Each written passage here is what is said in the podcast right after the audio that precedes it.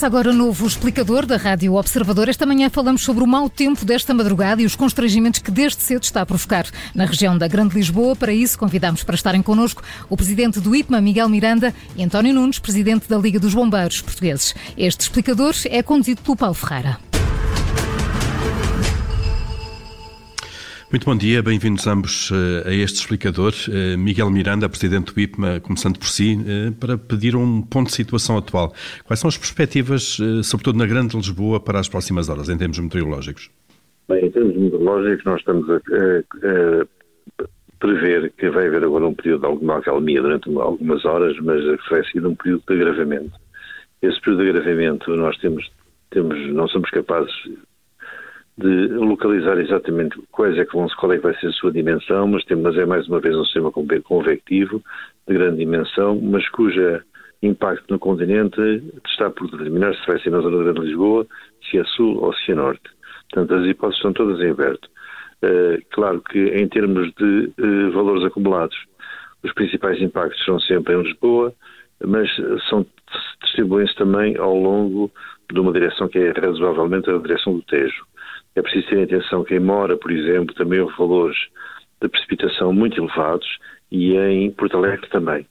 Portanto, eh, não estamos provavelmente numa situação em que apenas Lisboa está a ser atingida, estamos numa situação em que o centro do país, ou seja, o Alto Alentejo e, e toda a bacia do Tejo estão a ser alvo de precipitação intensa e prolongada. Uhum. E Miguel Miranda, quando diz que a situação se vai agravar, mas não consegue situar uh, o momento em que isso vai acontecer, mas estamos a falar de, de uma horizonte temporal que é no início da tarde, mais para a noite? No início da tarde. E, portanto, nas próximas horas uh, prevê-se um agravamento, então... E é por isso é que os, os apelos das, dos autárquicos no sentido de reduzir a mobilidade na cidade de Lisboa, aliás, não é bem na cidade de Lisboa, reduzir a mobilidade em toda a área da Grande Lisboa, são de enorme importância porque é preciso absolutamente que sejam recuperadas ou restabelecidas todas as circulações normais, de forma a que, a haver nova precipitação, o impacto seja inferior. Uhum. Uh, e pode prever-se também, então, uh, com mais precipitação nas próximas horas, durante a tarde, que mesmo a situação no terreno se possa agravar em relação àquilo que temos neste momento e que os trabalhos até de recuperação uh, possam, possam ser adiados? Bem, eu diria, eles não podem ser adiados. Desculpe-me dizer isto, não é, desculpem-me quem está, no, quem está no terreno, não é dizer, eu dizer isto, mas na verdade estes têm que ser feitos o mais rapidamente possível.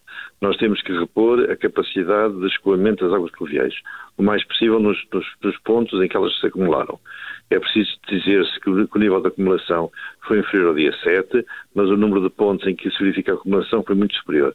Portanto, as, as, as, as forças tem que se distribuir para muito mais eh, localidades, mas em todas elas é preciso recuperar o mais depressa possível. Eu já, já, percebi que o comandante não estava a comentar convosco, portanto ele tem disto uma, de, uma visão do terreno muito mais abrangente que a minha.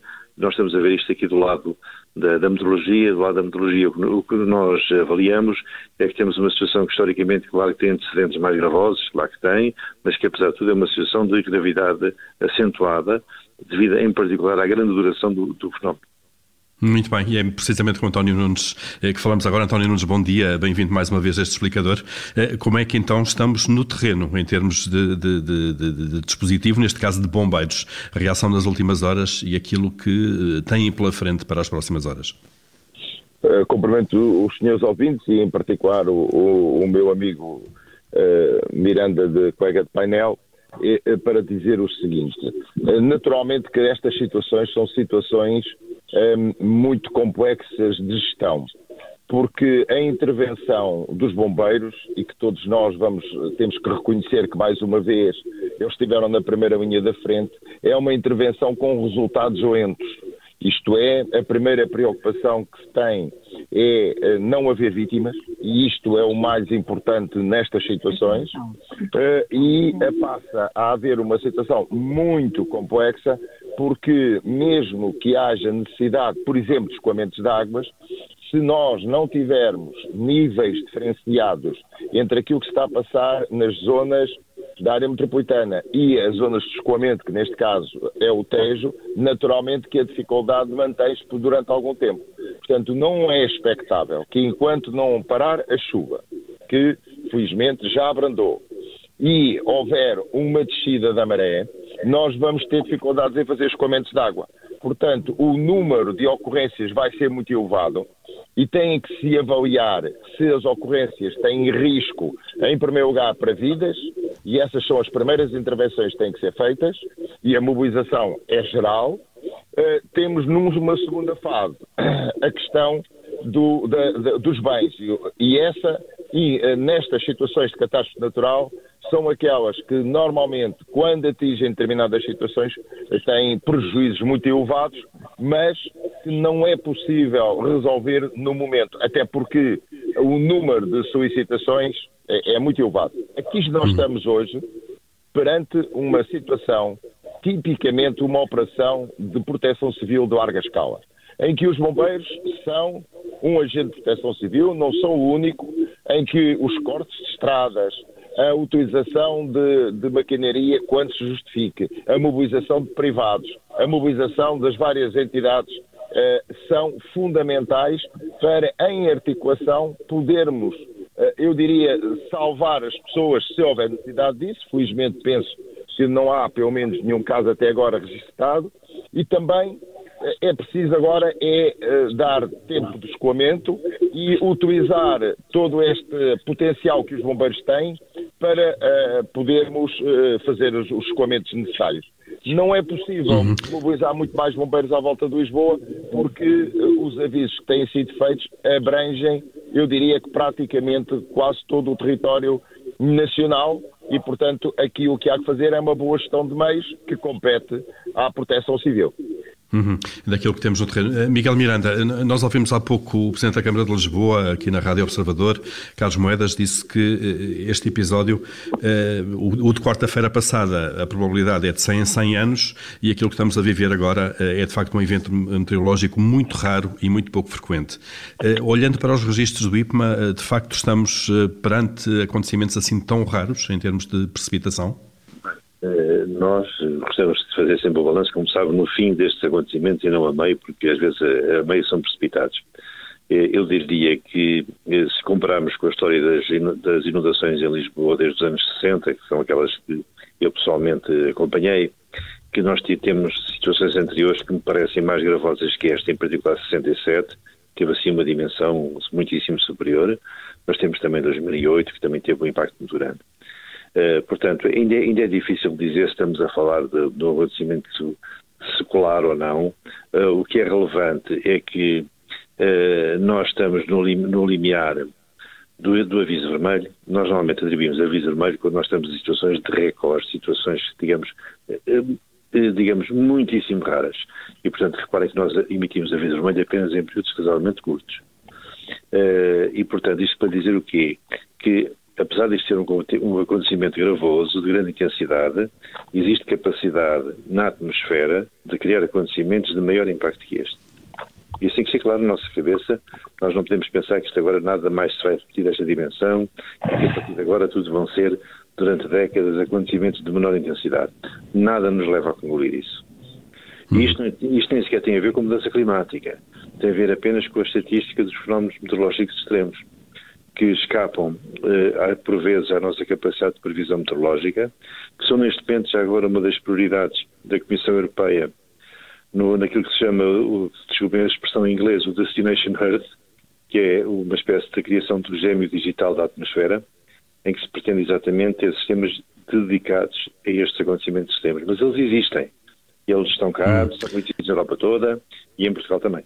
Eh, Miguel Miranda, já, já, sabemos que durante as próximas horas, esta tarde, eh, poderá haver um novo, ou deverá haver um novo agravamento da, da, eh, da, da, chuva, da precipitação, e para os próximos dias, conseguimos qual é que, neste momento, qual é a visibilidade tão longa quanto possível que o IPMA tem?